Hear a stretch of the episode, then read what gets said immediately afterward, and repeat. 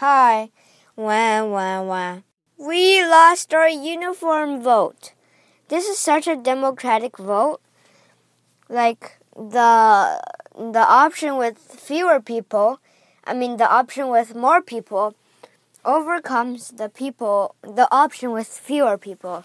So it's still a pretty fair vote. Like we sent out 275 ballots, so voting ballots, and we got 247 returned. I don't know why, like, rest there those uh, little bit of the 10% of the ballots, like where did where did they go? Oh, I know, they're lost by kindergarteners. Okay.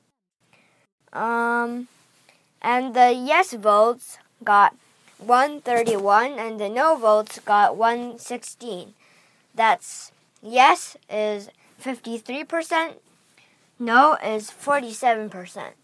We only lost by 15 and the sup- and the school board uniform school dress code superintendent accepted that on blah blah blah date our school should get uniforms because uh, there were 50 more people who chose yes, yes than no. So, mm, well, well, well, well, well. Maybe you should make like a fair vote.